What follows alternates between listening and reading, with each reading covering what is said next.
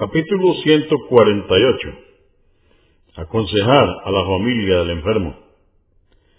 Del buen trato a quien está próximo a morir por la aplicación de una pena legal. 913. Inram ibn al-Usaim, que Alá esté complacido con él, dijo, una mujer de la tribu de Yuhaina fue a ver al profeta, la paz de Dios con él, porque había cometido adulterio y estaba embarazada a causa de ello. Le dijo, mensajero de Alá, he sobrepasado lo lícito, solicito que me sea aplicada la pena. Llamó entonces el profeta, la paz de Dios con él, a su tutor y le dijo, trátala bien y cuando dé a luz que venga. Así lo hizo.